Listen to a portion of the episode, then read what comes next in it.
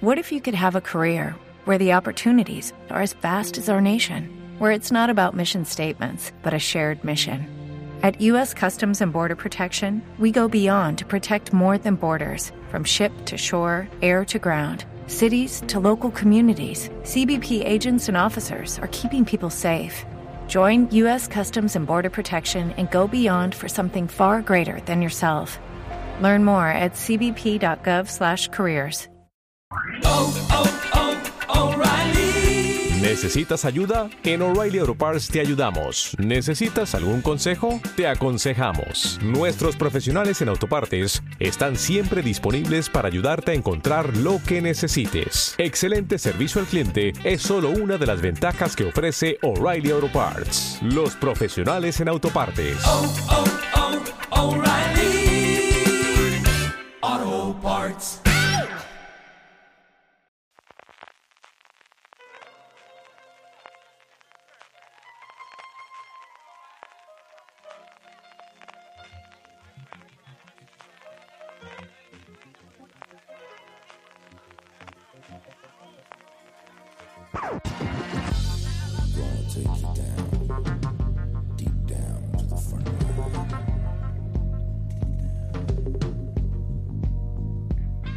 Esferas que se mueren, kelpias que no lo hacen y malas traducciones de nombres de episodios, todo esto y mucho más nos trae un óvulo para Carón, el tercer, el cuarto, perdonadme, episodio de la segunda temporada de Trek Discovery, que una semana más nos disponemos a analizar entre este que os habla, CJ Navas y don Daniel Simón. Dani, ¿cómo estamos? Hola CJ Navas, eh, larga y próspera vida, que el gran pájaro de la galaxia eh, bendiga tu planeta y creo que has dicho óvulo en vez de óvulo. Sí, es muy posible porque al final, como esto de la traducción es sencillamente horrenda, Dani que además está haciendo un esfuerzo sobrehumano de aguantar el teléfono, hemos tenido todos los problemas técnicos del mundo mundial para grabar este problema, pero queríamos sacarlo sí o sí antes del siguiente episodio, que es el firme propósito que no hemos mantenido esta temporada, Dani. Todo sea por las personas que nos están escuchando, que nos están empezando a escribir mucho y que nos animan mogollón, así que eh, por, por ellos todo, por ellas todo vale. Así que funcionará la cosa, esperamos que se oiga de verdad lo mejor posible, yo haré mi esfuerzo, luego eh, María hará su magia habitual y para las próximas ya vamos aprendiendo, así que tendremos otra fórmula. Y sí, he dicho desde luego malo obro, pero el peor medida no fue esa, sino fue la traducción. Yo creo que criminal que ha hecho Netflix de el Charon en, inglés por Caron, en vez de Caronte, porque realmente el nombre era un óvulo para Caronte, haciendo referencia al pago que se hace al barquero para ajustar el estigia. Yo cuando lo volví a ver dije, no puede ser verdad, y, lo han mantenido así, ¿eh, Dani?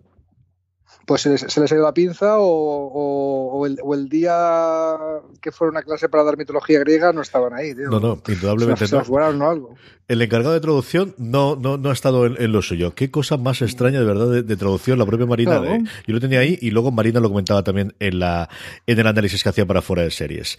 Tenemos, como mm. siempre, tres líneas fundamentales. En este caso nos encontramos con una esfera moribunda, eh, que es la que va a, ocupar el grueso de, del episodio junto con esa posible muerte de, eh, en general, de nuestro querido Kelpian, eh, que vemos al final, que es Sarun, y, y una parte bastante importante de los siguientes. Luego toda la parte que tenemos con Tilly, con Stamets y por fin con Reno, que vuelve tres episodios después, después de haber aparecido en el primer episodio de la segunda temporada. Pero antes, Dani, iremos a dejar para el rincón conspiranoico, pero yo creo que es el momento de hacer al principio la nueva sección que vamos a inaugurar antes de analizar el episodio, que es ¿Dónde está Spock? ¿Ha aparecido? ¿Dónde anda? ¿Se ha perdido? Aquí no tenemos Spock, tenemos eso sí un perseguimiento, una persecución continua de eh, la nave de Spock. No, y además esto, esto parece que va a ser ya un, un meme de la serie, ¿no? Dice, ¿qué haces? ¿Resuelves el misterio de la semana o sigues persiguiendo a Spock? ¡Ostras, ostras! Esto me parece que no va a ser la última vez que lo veamos, ¿no? Porque ya, ya seguimos con la broma de no tenían presupuesto para orejas puntiagudas en los primeros episodios de la temporada y no hay manera que nos saquen al, nieto de Gregory Peck, que es el actor que han cogido para hacer de, Spock aquí. Todavía no le hemos visto la cara, ni las orejas, ni, ni nada, ¿no? Ni, a, su, ni, ni a Sarek, ni ni nada, así que continúa la cosa. Sí, ¿dónde narices está Spock? Yo creo que es el. Eh, eh, eh, es el. ¿Qué narices le pasa a Lorca porque es un tío tan raro de esta temporada? O sea, es el misterio que se va a ir desplegando a lo largo de la temporada. Estamos, eso sí, en la ruta y cuando la ruta se paró por esta esfera que bloqueó y que vamos a empezar a analizar ya, después cuando estalló nos volvió a poner y nos dio información junto con el resto de la historia del universo y de lo que había pasado en guerras en, eh, imperios que ya han desaparecido hace milenios de años, también nos han puesto en la dirección de Spock para que en el quinto episodio le sigamos persiguiendo, que es una cosa que me hizo mucha gracia. Esa parte de, por cierto, que podemos seguir persiguiéndole. Esa parte estuvo muy divertida. No, sí, bien, es el, el premio que han elegido bien, ¿no? O sea, han elegido el Cádiz adecuado, si esto fuera la, tercera de Indiana Jones, y el premio, o, sea, en este caso salvar la esfera, que ahora, lo contaremos, y el premio es pues que pueden seguir persiguiendo Spock y además han descubierto algo brutal sobre los Kelpians que nadie se esperaba, ¿no? Todo, todo por haber hecho la opción correcta de, venga, vamos a ser flota estelar, y vamos a tirarnos por investigar este misterio galáctico que nos hemos encontrado en vez de tirarle un misil, que era lo que iban a hacer. Eh, pues han ido por la parte de flota estelar, por la parte de Star Trek. Eh, insisto, y nos preguntan, nos preguntan los correos por, los haters de la serie. Los haters de la serie cada vez tienen menos argumentos para decir que esto no es el Star Trek de toda la vida, etcétera, etcétera. En esta segunda temporada les están dando en la puñetera cara todos los capítulos. Y aquí tienes un capítulo de Misterio de la Semana, un capítulo de, Misterio Galáctico, de una cosa que lo, venimos diciendo en los capítulos, ¿no? Es el misterio de la semana, que empieza y acaba aquí, en principio, aparte de todas las tramas que, que se van desplegando a lo largo de otros capítulos, ¿no? Y esto es 100% Star Trek, ¿eh? O sea, nos encontramos en este caso en una esfera de la galaxia, empezamos a hablar mm, lenguas en plan Torre de Babel, no nos entendemos qué narices es esto, eh, de qué va, vamos a investigarlo. Esto es Star Trek en estado puro, señoras y señores.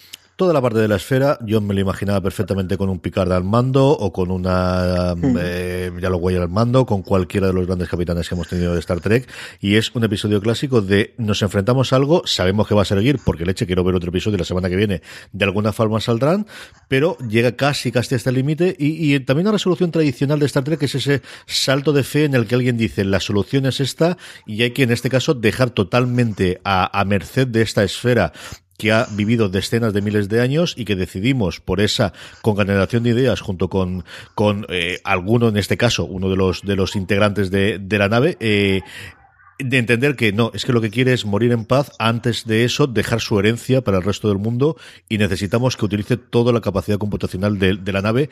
Es una historia que podríamos ver en cualquier otro lado y que está medianamente bien, yo creo bastante bien llevada, ¿no, Dani? Sí, eh, a ver, eh, me recuerda muchos, muchos capítulos clásicos de Star Trek.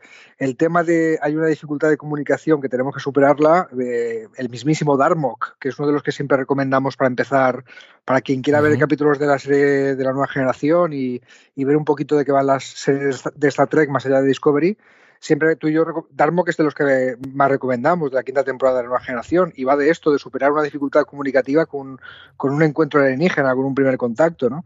Y, así muchos, muchos. Temas de, Hay otro de la primera temporada de Espacio Profundo 9 que eh, se llama Babel, precisamente, eh, en el que les entra un virus de afasia, ¿vale? Que se ponen a hablar con palabras en lenguaje normal, pero con palabras que tienen nada que ver, ¿no? O sea, al lápiz le llamas carpeta y al carrito le llamas helado o algo por el estilo. Y entonces no hay quien se entienda, ¿no? Por un virus que, entra, ¿no? Esto de nos ha entrado un virus raro y nos ponemos a hablar raro o actuar raro o nos da por hacernos el amor mutuamente, esto ha pasado en muchos capítulos de Star Trek, ¿no? lo, que, lo que a mí me, ha llamado la atención es algo que no habíamos caído. El puñetero traductor universal. En una nave de la flota estelar, pues sí que, sí que en otras versiones de Star Trek se cuenta que hay un lenguaje lenguaje común. En algunas versiones lo llaman Galacta, aquí en Discovery lo llaman estándar, es el inglés eh, comercial para entendernos, con lo que se entienden las razas de la galaxia. Pero es verdad que normalmente cada uno habla su lengua y como tienen el aparatito del traductor universal siempre en marcha, pues tú puedes hablar en el lenguaje de Tauceti y yo en Vulcano y nos vamos a entender, ¿no? Y, esto cuando, te encuentras un Klingon, cuando encuentras un Romulano o gente de otras razas, pues es muy útil. Eh, pero esto es como cuando eh, estás tocando tu teléfono móvil toda todo el día y de repente se te estropea el móvil o se te olvida el móvil en casa y te das cuenta lo mucho que dependes de él. En este capítulo, la, Discovery aprende a base de bofetadas cuánto depende del autor universal, porque a la mínima que el virus de la esfera se lo fastidia, se da cuenta de que no se entienden mm, nada, ¿vale? Y, además tiene ese momento gracioso de que la esfera les hace hablar diversos idiomas, muchos de la Tierra, ¿eh? Creo que eh, empezando, por cierto, no sé si te has dado cuenta, esto creo que es una paranoia mía, tendría que, revisarlo, pero los primeros idiomas que les hace hablar la, esfera son los idiomas de los subtítulos de Netflix de, de, Star Trek, incluido el Klingon. No sí, Klingon segurísimo que había y pues español también, eh, lo recuerdo perfectamente y alguno más había. Hablan en francés, en alemán, en italiano eh, y en, en, Klingon, para empezar.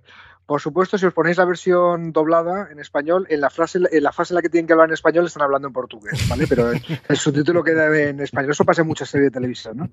Que cuando hablan en original en español, en, el, en la doblada nos lo ponen en italiano o en portugués, bueno, pues, pues pasa. Pues no sé si está hecho a posta, pero creo que los cinco primeros idiomas son estos. ¿Y qué pasa? Que resulta que que Saru, no lo sabíamos, bueno, en este, eh, en este capítulo Saru eh, para los que no éramos, y yo me incluía, eh, pues, no, nos, teníamos por muy fans de, de, Saru, a partir de este episodio se tiene que convertir en uno de nuestros personajes favoritos por fuerza. ¿no? Y una de esas historias que, le dan profundidad a Saru es que le dio por aprender idiomas porque sí, más de 30 creo que dicen, por gusto, ¿vale? En un mundo de traductores universales que hay un aparatito que lo hace por ti este señor quiso aprender idiomas para conocer mejor otras culturas, que es muy, muy Star Trek y muy flota estelar, ¿vale? Entonces, eh, un día que se les estropea la calculadora a todos, resulta que el único que sabe sumar, restar, multiplicar y dividir, le salva el día que es lo que hace Saru en lo, que viene a hacer Saru aquí, ¿no? Eh, ah, espera, pues yo como me entero voy a hablar, habla Wolof, que es un idioma africano, ¿vale? Que hablan muchos inmigrantes que vienen aquí de, de subsaharianos habla Wolof con la computadora para ajustarla y entonces hacer que se pueda medio entender, ¿no? O sea, pues Saru salva el día varias veces a lo largo del episodio. Ahora hablaremos de Saru con tranquilidad, en la que yo creo que es la gran, eh, desde luego, aportación a futuro del episodio que tiene adelante. Yo coincido contigo en que yo era un gran fan de la primera temporada, pero creo que, honestamente, a día de hoy es quizás el personaje más redondo que les está quedando de toda la serie, Dani. Pues sí, yo sigo siendo súper fan de Tilly, lo que pasa es que la están pues, metiendo en un cocún ahora mismo, ya veremos cómo, cómo, cómo acaba la pobre, pero, pero a mí el, tema de que la raza de Saru pues, fuera tan cobardica, pues entiendo que le daba una característica especial, entiendo que era parte de la diversidad que propone Star Trek, ¿vale? Pero a mí no me daba, el, juego que podía darte una raza cobardica, que su característica es ser cobardica, eh, a mí no me llamaba nada la atención por eso doy, doy, la bienvenida a este giro que le han dado el personaje de Saru y a la raza en general de que, de que no eran cobardicas siempre. Lo que pasa que, que en su planeta interesaba que, que la raza que los sometía creyeran que iban a ser cobardicas siempre y era su destino, y resulta que si les dejas vivir un poquito más del momento ese del sacrificio, se convierten en una raza de gente empoderada toma ya, ¿no? Toma ya. Entonces tenemos ahora a Saru que a ver por dónde tiramos, si va a ser el Che Guevara de su pueblo y les va a libertar o, qué va a pasarte. Yo creo que aquí hay dos partes, si nos podemos meter en la parte de Saru. Una en la parte de intrahistoria, yo creo que al final eh, jamás estuvo bien desarrollado esa parte más allá del piloto. Eh, a veces se le erizaba el pelo y a veces no, y era una mm, frecuencia en la que yo creo que era algo que creía mucho Fuller al principio. Tendría alguna idea los creadores o la gente que llevaba la serie al principio eh, muy clara en la cabeza de cómo podía utilizar eso, y cuando cambia, hace el cambio de guardia, se pierde totalmente esa parte del personaje. Y creo que tienen el total acierto de algo que ya nos a, introducir en, en, uno de los short treks. aquí sí os reconocemos encarecidamente y hablaremos de él en su momento pero liga muchísima de la historia como continuación del tercer short trek que está dedicado totalmente a Saru y que nos cuenta precisamente lo que él aquí de alguna forma narra y relata, que es esa huida que tiene de su planeta y esa acogida que tiene la, Federación de Planetas que le prohíbe el volver a su planeta por tema de la primera directiva y sobre ahí discutiremos muchísimo. Y sí que te lo ponen en camino de eh, ser precisamente como decías tú, el que de alguna forma pueda llevar la estandarte de eh, necesito salvar a mi pueblo, necesito decirle que lo que llevan viviendo al menos desde que somos conscientes nosotros es una gran mentira creado por aquella gente que viene aquí a no sabemos exactamente qué, sabemos que en el universo espejo se los comían. O sea, recordemos que, la, que la emperadora eh, Georgiou lo que hacía, eh, una de las recepciones que tienen es con los Kelpians y sale comiéndose uno de ellos, ¿no? Y, la, la, ganglia eso es. eso es. lo más delicioso de todo, ¿no? y, y por otro lado, y hablando de personaje, la escena en la cual le pide a Michael que lo vaya a matar, mira que, digo, no puede ser. O sea, vamos a ver, es uno de los personajes que, tiene el nombre al principio. Yo creía que se lo cargaban, tío. Yo ¿Tú llegaste a pensarlo? Sí, porque, el, a ver, también nos han matado al médico. Cuando el médico había salido en eh, junto con Stamets en la portada de la revista The Advocate, que es la gran revista del movimiento LGTB en Estados Unidos, era un estandarte de la serie, eh, la, pareja la pareja gay de a bordo, y se cargara al médico a mitad de temporada, así sin mirar cuenta. O sea, yo digo, como, como se muera este, y además están preparando la escena, la alargan mucho, eh, eh, llegas a meterte un, un, poquito en la melancolía que tiene, que tiene Michael, empatizas Y dice, ya está, o sea, en Star en Discovery nadie está salvo. se cargaron a Lorca, se cargaron al médico, se están cargando a Saru a mitad de la segunda temporada, se cargaron a Giorgio nada más empezar.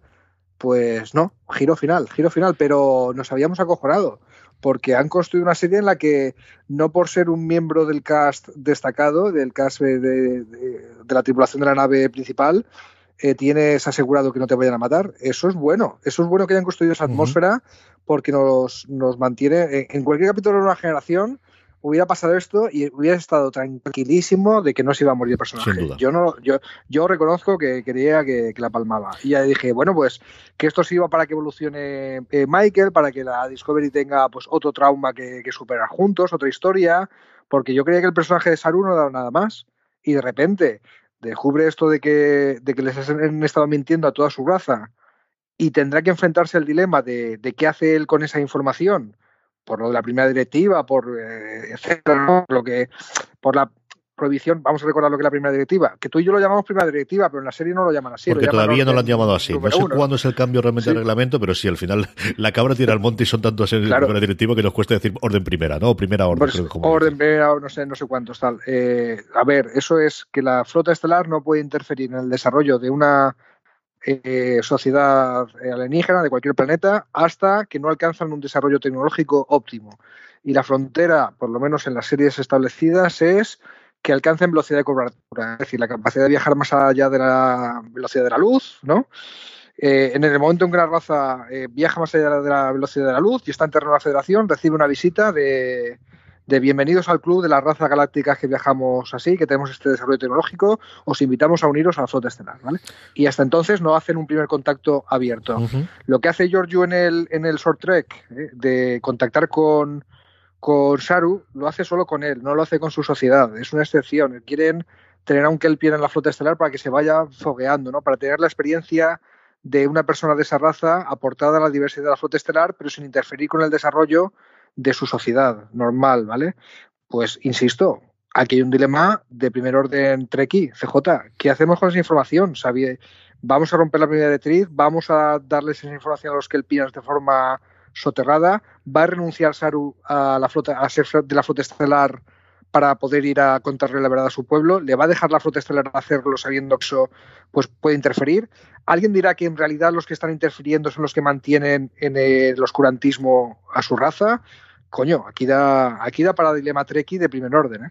Sí, señor, lo comentamos luego en el Rincón Conspirando que te voy a preguntar qué crees tú de todas esas variables eh, pueden funcionar. Por último, la tercera línea es la escena que por momentos a mí más me gustó del episodio, por otros momentos más me tiró de los pelos y más de qué leche está pasando y cómo estés complicándolo todo, que es la escena entre Tilly y Stamets y. Me fascinó, me encantó el eh, duelo verbal que tuvieron inicial entre Stamets y Reno me gustó muchísimo. muchísimo los quiero, muchísimo.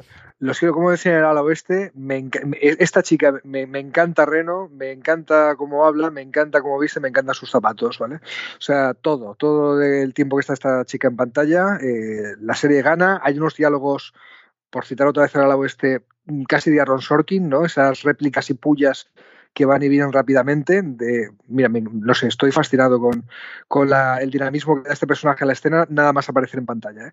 Está Mets, por fin chupa cámara, por fin lo tenemos en pantalla más que en todos los otros capítulos anteriores, ¿no? Y, tiene un desarrollo normal.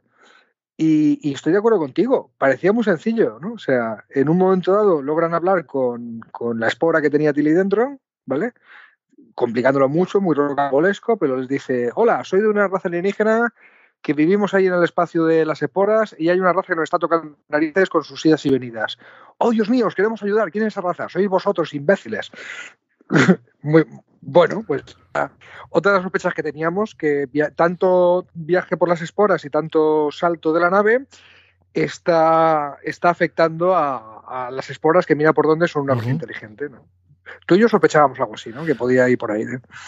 Y al final lo que sabemos es que, en, mm, sabiendo la continuidad que tienen las distintas series y que esto es previo a la serie clásica, y en la serie clásica yo digo yo que con esporas no viajan, pues algo tiene que ocurrir y al final lo que tenías es, bueno, pues, ¿por qué vas a renunciar al motor de curva, al motor de esporas? Porque evidentemente a alguien estás haciendo daño y tenía todo el sentido que el mundo que fuese ahí.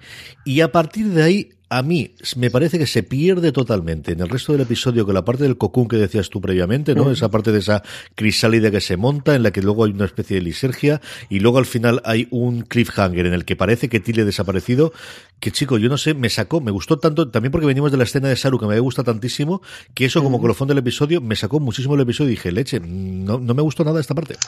Vamos a darle una oportunidad a ver dónde lo llevan en el próximo episodio. El, sí, que, sí que es rarísimo que en cuanto les dan la información de que nos estáis tocando las narices, estáis trastocando nuestra sociedad, nos estáis causando mucho mal, mm, viajando por nuestra zona, ¿no? la reacción de Stamets es muy protestelar. Ostras, perdona, no lo sabíamos, vamos a dar la orden de no saltar nunca más, ¿vale? Es Stamets, ojo, ¿eh? el que está el que está buscando una excusa para poder dar saltos y ver al novio muerto, eh, el que dice, no, no, esto se acaba, no te preocupes que, aquí la flota estelar no está para tocarle las narices a ninguna raza subespacial de hongos, ¿vale? Eh, no, no, estamos para esto. Y, la reacción de, de, May, o como llamemos al alienígena este, es... Bueno, no sabemos cuál es todavía, pero no, no se conforma con eso, desde luego. Sí tiene otro momento de los dos bonitos, bonitos que tenía el episodio, me forma de ver la parte de Tilly y mis renos, que es cuando alcanzan Space Oddity para tranquilizar a Tilly antes de que le haga la preparación. Es decir, es un momentito complicadito y que paran de cantar después de que le haga el agujerito, que también es una cosa que me extrañó mucho, pero es un momento sencillamente delicioso, ¿no? Más allá de que 300 o 400 años después se siga cantando a Bowie, que mira, te reconcilio un poquito con la raza humana, eh, ese es un momento precioso. Recuerda que, en, que, que, había una fiesta en la temporada pasada que tocaban... Totalmente cierto, totalmente cierto. Saturday Night era algo del estilo, no sé. Pero bueno, muy, muy bonito el homenaje a Space Oddity, que es una canción de David Bowie, que habla precisamente de un astronauta eh, cuya nave está a la deriva en el espacio lanzando un mensaje. Fíjate que, que empiezan, que cuando le dice esta mesa a Tilly, por favor, cántame tu canción favorita, porque yo imaginaba que como le va a trepanar el cráneo, dice, bueno, si se me va la mano y le lobotomizo sin querer y le corto un trozo de cerebro, quiero tener una referencia para saber que no le he borrado recuerdos o no le he estropeado más de la cuenta el tema, ¿no? De hecho, yo creo que volverán a cantar Space Oddity para que Tilly eh, demuestre que es Tilly, ¿vale? Que no se le ha metido una espora adentro y lo está controlando. Yo creo que eso lo van a usar de, piedra de toque, que no está hecho a posta. Eh, Space Oddity es una canción bonita y además eh, la escena está muy conducida para cosas de, de, de Bowie, yo creo. No empieza no cantando por un This is Round Control to Major Tom, que es la frase más conocida ¿no? de, la canción, sino que tenías que saber de qué estaban hablando. ¿no? O sea, tardabas, si no conocías a Bowie, tardabas dos o tres estrofas en hacer que te, que te sonara. Otros viciados lo sabíamos desde el principio, por lo menos eh, yo sin conocer toda la discografía de Bowie, pues sí, hombre, Space sí, y, y, Starman y todo el disco de Siggy Stardust y, y, y Life from Mars, que también ha dado para muchas series, Life incluida una que se titulaba así, ¿no? y, y, si os, y, si os, gusta American Horror History, pues toda la, toda, toda la temporada del, de la, del Circo de los Freaks, del Freak Show, está basada en, eh, por lo menos el planteamiento del piloto está basado en, en, Life from Mars y de hecho la cantan en ese episodio. Y, y bueno, que Bowie da para mucho juego en las series y mira, en, en Discovery también. Con esto hemos analizado las tres líneas fundamentales que tenía el, primer, el episodio. Vamos ya con, con, antes del rincón de los conspiranoicos, antes de los correos, que hemos recibido tanto correos como comentarios en iVoox. Alguna cosa más que se haya quedado y yo sí que quiero destacar los primeros minutos, que al final se nos van a olvidar, sino del episodio, que es la llegada de número uno, que no lo habíamos visto desde The Cage en su momento en la serie original, eh, interpretada por Mayel Barrett, la que posteriormente sería, bueno, entonces ya era novia en su momento de, de, de Jane Roddenberry, posteriormente fue la mujer y puso durante muchísimo tiempo la voz al ordenador, pero era un personaje muy interesante que se perdió, del que tú hablaste en su momento y que nos llegó reinterpretado y de verdad que yo no la reconocí. Mira que esta mujer siempre me ha gustado y la he seguido eh, muchísimo en su carrera por Rebecca Robin Jean, durante un tiempo Robin Jean Stamos, después de divorciarse de John Stamos, el tío Jesse de, de Padres Forzosos volvió a recuperar el, el apellido único de Rebecca Robin Jean y me encantó. Me ha encantado sí, el y espero que lo veamos mucho más. Sí, señor, la mayoría de los frikis la conocemos por interpretar a Mística en las películas de X-Men. El, para, mí, el tío, para mí el tío Jesse, bueno, eh, John Stamos siempre será el batería de los Beach Boys, que fue batería de los Beach Boys durante la temporada y por eso los Beach Boys salían en padres forzosos. ¿Por qué te estoy contando esto? Porque soy un puto viciado de los Beach Boys, no tiene nada que ver con, con, el, con el capítulo y aquí lo dejamos. Pero sí, el, la número uno es otro guiño a los Trekkies clásicos y a la gente, y, y otra patada en la cara a la gente que dice que esto no es el Star Trek de toda la vida. Pues mira, si querías una precuela de la serie clásica, toma precuela de la serie clásica, aquí tienes a, este personaje tan icónico, ¿no? Que, tú, eh, que es verdad, o sea, vamos a refrescar lo que dijimos. Roddenberry presenta una serie revolucionaria en muchos aspectos, donde presenta a una, a una mujer como segunda al bordo de la nave. Acuérdate que, que Star Trek, tal y como acabó en emisión, decían que era revolucionaria en este sentido porque Uhura era una mujer negra que no tenía un papel mm, servil, ¿no? Eh, rompía con todos los estereotipos de las mujeres negras en televisión y además se da un pico con el Capitán Kirk que supone el primer beso interracial.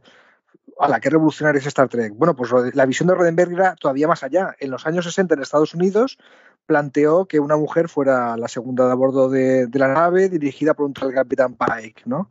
Y que había por ahí un vulcano que se llamaba Spock. Bueno, pues fue tan revolucionario que le dijeron, no, este piloto no, no te lo podamos.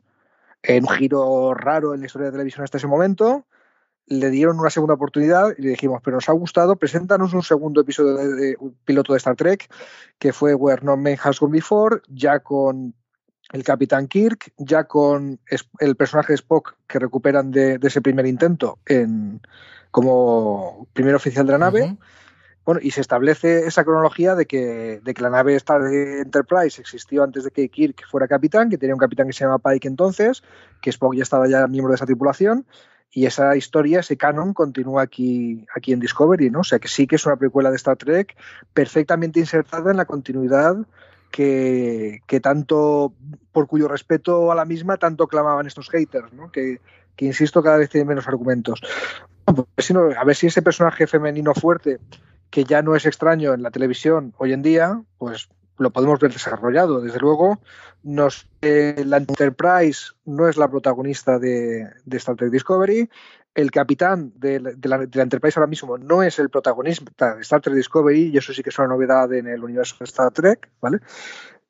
pero a mí me parece muy bien que nos enseñen cositas de la Enterprise y queremos ver más, ¿no? Y queremos ver a Spock en un momento dado. Así que gran guiño para los fans y hombre, imagino que, que, a una actriz del calibre de Rebecca Romijn no te la traes para, hacer un cameo. Te la traes para, que sea un personaje más o menos regular. Así que a ver, a ver, tú no sé si tú tienes información al respecto. No, absolutamente nada, tampoco me he enterado. No sé si, yo creo que hay dos posibilidades. Una, que vayan tocando con ella de vez en cuando, o yo creo que vamos a tener que argumentar que por alguna circunstancia tenga que incorporarse a, a la Discovery y al menos dos, tres episodios los haga conjunto, que es lo que habitualmente vas a traer a alguien y sobre todo cuando tienes esa presentación tan en sociedad que tienes al principio del episodio.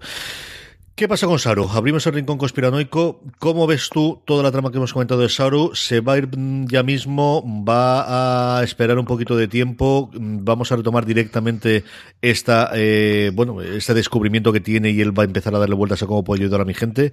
¿Cómo ves tú el, papel de Saru en los próximos episodios, Dani? Yo creo que le está dando vueltas ya mientras estamos hablando. Y entre episodios le va a dar muchas vueltas y no sé en qué momento aparecerá en pantalla ese dilema o si va a ser una cosa recurrente tal, pero al final Saru va a intentar darles información y entre comillas liberar a su raza, ¿no? Pues el, eh, Marina Such en su, en su artículo hablaba de que posiblemente lo convierta en un libertador, luego la broma esa del de, Che Guevara, de los Kelpians, eh, yo creo que va a ir por ahí. Lo que pasa que en la mejor tradición de Star Trek eso significará retorcer, reinterpretar, torturar los datos hasta que la primera directriz pues encuentres un agujero legal para colarte y, aplicarlo por ahí, ¿no? Eh, eso sí quiere ayudar a Flota Estelar, si no tendrá que enfrentarse a decir pues, pues ha sido un placer queridos compañeros y de la Flota Estelar, pero a ellos quedáis que yo tengo una, una higher calling, ¿no? Una, una llamada más elevada, una misión más, más alta. Podría, podría pasar, pero en la mejor tradición de Star Trek yo creo que hay que encontrar la forma de, reinterpretar la, primera directriz para, para que pueda encajar la historia. Yo por lanzarme al, barro, yo creo que es algo de lo que vamos a tener resolución durante esta primera temporada. Creo que la clave será con la hermana. Yo creo que le permitirá reconciliarse con su hermana después de lo que vimos en su momento en el short trek. Y yo creo que el ángel eh, rojo algo tendrá que ver. Yo creo que al final el ángel al que hemos visto que es ángel de la guardia en muchas civilizaciones, de alguna forma también va a estar eh, referenciado o unido a, a, lo que puede provocar Saru dentro de los Kelpians. Vamos también Vale, eso, eh, antes de eso, ¿tú, crees, ya que estamos en este rincón conspiranoico, ¿tú crees que la, ¿tú crees que la esfera roja ¿Tiene algo que de, de, este capítulo? ¿Tiene algo que ver con Los Ángeles de la trama? No, yo creo que no. Ahí sí que yo creo que son dos cosas totalmente distintas. A lo mejor sí que sacan información de avistamientos previos o de circunstancias previas del Ángel Rojo gracias a lo que le la, la, ha transmitido la esfera. Yo eso no lo descartaría. Que de repente mm. llega uno o la propia número uno diga los científicos de la Federación han descubierto gracias a la esfera que tuvisteis de esa que hace 800 millones de años ya tuvimos un avistamiento de, de esto y que estaba aquí y que salvó a esta gente. Eso no lo descartaría. Podría ser, pero por discrepar contigo y para jugarnos una cerveza o lo que sea, yo voy a decir que sí que, que sí que va a estar directamente relacionada, que, que de todos los colores que podían haber elegido, uh -huh. han elegido una esfera roja. Mm, chico, llámame mosqueado, ¿vale? Entonces, pues dejamos aquí una de nuestras apuestas que tanto gustan a nuestros oyentes, por lo menos a nosotros dos sí, de a ver si a ver quién tiene razón, si, CJ o Dani sobre si la esfera tiene algo que ver directamente con lo de Los Ángeles o no. Muy bien, pues nos quedan, como os decía, dos comentarios. El primero nos ha llegado a través de iVox, que sabéis, aquellos que nos eh, oigáis el programa a través de iVox, lo podéis dejar los comentarios directamente. Martin nos dice que hola CJ, hola Daniel, me encanta vuestro análisis semanal de Discovery, gracias a él conocí fuera de series y escucho todos los programas que, que publicáis, aunque trate de eso algo que en principio, en principio no vería en la vida.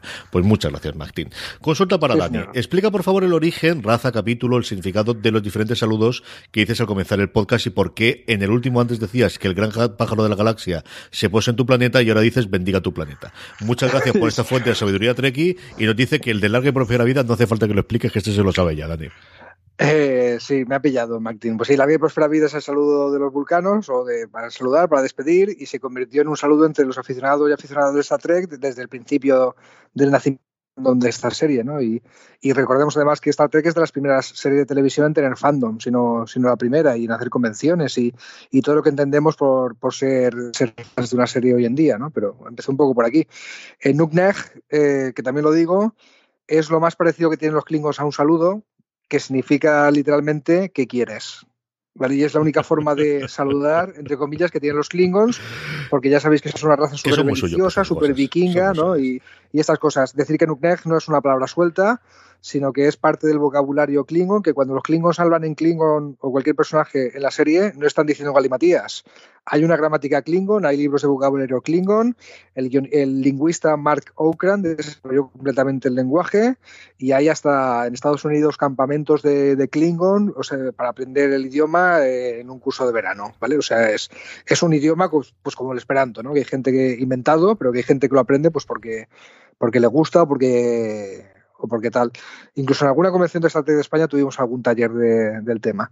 Y luego lo del Gran Bajo de la Galaxia, que es un poco más largo, esto es el, para empezar, es el mote de Jim Roddenberry, ¿no? O sea, Jim Roddenberry, creador de la serie y una de las primeras personas en, en ejercer la figura de showrunner, que hoy es tan habitual, pues el mote que tenía entre la gente del equipo, pues como era un flipado que hacía eh, series del espacio, eh, en plan respeto, en plan broma, los, los, miembros del equipo lo llamaban el gran pájaro de la galaxia. Tanto se debió extender la broma entre el equipo de la serie original de Star Trek que en el capítulo de Man Trap de la serie original el personaje de Zulu le dice al a, a, Rand eh, que el gran pájaro de la galaxia bendiga tu planeta, ¿vale? Porque yo decía uh, al principio lo de que se pose en tu planeta. Vale, pues por influencia de, de, unas novelas de finales de los 90 que se llamaban Star Trek New Frontier, uh -huh. escritas por mi querido Peter David, que es un guionista de cómics que nos gusta mucho, famoso por una gran etapa muy larga en El Increíble Hulk y un montón de cómics de Marvel, que es gran Trekkie, ha hecho guiones de episodios de Babylon 5 también, ¿no? Pero es autor de muchísimas novelas de Star Trek y yo tengo todas las que he podido conseguir. Y a finales de los 90 se inventó una tripulación nueva para hacer misiones nuevas y las cuatro primeras novelas cortas de, la, de New Frontier, el, el, bueno, pues aparecía literalmente lo del gran pájaro de la galaxia se pose en tu planeta, uh -huh. que lo decían así, era literal, eh, spoilearía demasiado si digo cómo acaba la cosa, pero digamos que en la trama de esas novelas tenía mucho sentido que la expresión fuera se pose en tu planeta, ¿vale? Que además era pues una bendición, un buen deseo, porque porque eso traería mucha felicidad a tu planeta. Pero no puedo leer más la tarjetita o, jodo las novelas completamente. Eh, digamos que me estaba acordando de eso. Y antes de que Martín escribiera este, este comentario, yo ya decía, un día me preguntarán de dónde, de dónde es esta expresión, porque es verdad que lo de Nukneg y lo de, y lo de larga y próspera vida pues son cosas que más las personas trekkies utilizan en su día a día y tal, y que es más famoso, pero lo del Gran Pájaro de la Galaxia es una cosa que te dije yo en el primer episodio, al saludarte, para darle un poquito más de un saborcito especial a este podcast, que sé que, de verdad que, muchos trekkies no se acordaban de esta expresión o no tal, y, dije, voy a, buscarme el, episodio para acordarme. Y ahí es donde vi lo de que decía, bendiga tu planeta, eh, Zulu, a pesar de que yo tenía fresco las novelas de, Peter David, que sí que decían lo de que se pose en tu planeta. Pues este es el friquismo. Entonces, en cuanto me he dado cuenta, lo he corregido. Y eso fue la primera vez que he dicho en toda la historia de este podcast eh, lo, de, lo de bendiga tu planeta ha sido en el capítulo anterior y Martin ya lo, me ha pillado. Porque nos escuchan muy atentamente, Dani. Tú te crees que no, pero nos escuchan muy atentamente. El otro que tenía... Gracias, gracias por la atención, de verdad. Vinsu Karma nos escribía por correo, como os dijimos, Star Trek Discovery Nos dice: Hola, no me puedo creer que haya un podcast en España que esté dedicado a Star Trek Discovery, una serie que estoy disfrutando a tope. Por fin hay presupuesto, quizás algo sobreproducida, buenos guiones y buenas actuaciones, pero mi escáner detecta una corriente entre la comunidad Trekkie que hostil hasta Star Trek Discovery. No sé qué es lo que hay detrás, pero son gente que no se pierde un episodio para, acto seguido, ponerlo para ir en YouTube. ¿Es normal este tipo de crítica entre la comunidad Trekkie? Gracias, enhorabuena por el podcast. Yo lo primero que quiero decir es no hay solo un podcast en, España dedicado a Discovery, hay un montón, ¿eh? O sea, tenéis desde el programas clásicos de análisis de, series y de, comentarios, cosas desde luego como La órbita de Endor, o como Destino Arrakis, o como cualquiera que hacen eh, puntuales, como y aquí, bueno, pues al final vamos a romper el lanza los amigachos de los que tenemos al lado, Tertulia Treki, que tenemos un montón de amigos conocidos dentro de, de, ella y que semanalmente hacen el análisis, desde luego mucho más extenso y en profundidad de lo que hacemos nosotras aquí. Tenéis muchísimo más contenido simplemente buscando Discovery en el buscador de iTunes, en el buscador de iVoox, de allí donde reproduzcáis podcast. Y luego, es cierto que, bueno, hemos ido hablando sobre la parte de los haters, yo ahí me entero bastante menos y lo que me ha sorprendido sobre todo es la parte de YouTube, porque esa sí que es una parte que yo tengo totalmente descontrolada de qué se habla y qué se comenta en el mundo de YouTube, supongo que hispano, sobre esta Discovery, Dani. Ah, yo tampoco me meto, o sea, lo primero que hago cuando acabo un capítulo de Discovery no es correr a YouTube a ver quién lo está poniendo a parir. Eso es algo que yo no hago. Y no he hecho con ninguna serie de Star Trek. Pregunta a Vinsu si, es normal. A ver, creo que es normal en cualquier fandom, ¿vale? Creo que, que sale una película de Spider-Man y hay muchos haters, que sale cualquier película de, no sé, de X-Men, de El Señor de los Anillos, de lo que sea. Eh, en fin, eh, gente de la comunidad friki y de la, comunidad a la que va dirigida la película que va a poner a parir, pues la va a poner a parir. Porque son amantes del cómic original en el que se basa o porque tienen su visión, en este caso, de Star Trek, que la primera temporada de Discovery no, no día con ella. Yo ya he dicho, pues lo veo normal, ¿vale? Llevo siguiendo Star Trek desde principios de los años 90. yo aprendí a discutir por internet, bueno, o aprendí lo que son las discusiones por internet, eh, discutiendo de Star Trek en una página que se llamaba Mundo Star Trek, ¿vale? Donde pues, había gente que, chocaba y entonces no teníamos la sabiduría de, pues, de que en los foros de internet o cuando conversas por escrito eh, online no hay tonos de voz, hay que usar emoticonos porque si no te estás perdiendo parte de los matices de lo que quieres decir, eh, no estás mirándole a la gente a la cara, entonces la amígdala no se activa para, para, activar tu empatía y eso hace que las conversaciones tomen otros derroteros. La ley de Hitler, de que si dejas la conversación correr, las posibilidades de que le menciona a Hitler tienden a uno, en Indudablemente. Internet. ¿no? estas cosas no las sabíamos tanto entonces. ¿no? Entonces, el haterismo en, en esta Trek yo lo he vivido desde que tengo uso de razón Trek. desgraciadamente, así, incluso cuando hacíamos convenciones, eh, o sea, estamos equipos de 30 o 40 personas eh, trabajando casi un año para que unas 100 personas tuvieran tres días de actividades dedicadas a Star Trek, que era un esfuerzo tremendo, pues había algunos que te lo agradecían y otros que, te atacaban solamente por, aparecer por ahí, ¿no? Y, decir, yo tengo un club de Star Trek, había gente que como que, se ofendía porque entendía y, tú no lo tienes y yo soy más fan que tú porque tengo un club. Nunca habíamos dicho eso, había gente que, lo entendía y te discutía y te venía a atacarte de esa forma. Lo que quiero decir es que haters siempre habrá. Y yo no he escuchado los programas de YouTube de los haters de Discovery, si he escuchado los argumentos que tenía la gente en la primera temporada de Discovery para decir esto no es Star Trek, esto es otra cosa, no deberían llamarlo así, no sé qué. Eh, por eso estoy disfrutando tanto con, con, este desmonte de todos esos mitos que están haciendo en la segunda temporada. ¿Es que estos los Klingons para que les cambien el aspecto? Pues toma, Klingons peludos en la segunda temporada. ¿Es que el Orca no es un capitán a los Star Trek? Es que era del universo espejo, que no hay nada más Star Trek que el universo espejo. ¿Es que no sabe nada del original? Toma la Enterprise, toma la búsqueda de Spock, toma Pike, toma la número uno. Tío, ¿qué más narices quieres? de verdad. Que les hagan caso, Dani. Si lo que quieres que les hagan caso. Si lo que hay que hacer es no alimentar a la bestia, ya lo sabes.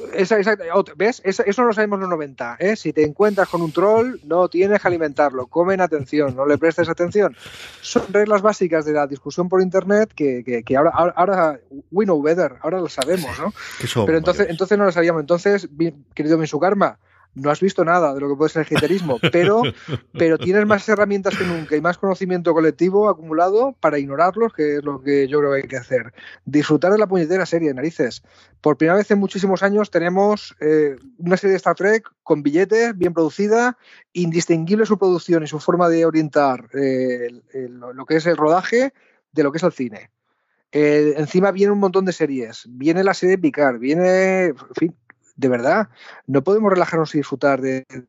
Y además, por si fuera poco, eh, las personas fans de España es la primera vez que la vamos a poder seguir todas y todas al ritmo americano. Que esto ¿Mm? no había pasado en, no había pasado nunca. Pues, tío, de verdad, o sea, que, que, puede no gustarnos de la situación anterior. Te puede gustar más o menos un capítulo, lo podemos criticar, podemos decir, este, aquí el guion ha patinado, aquí tal, pero el haterismo contra la serie en general y pasar de ver, no, no, os estáis equivocando.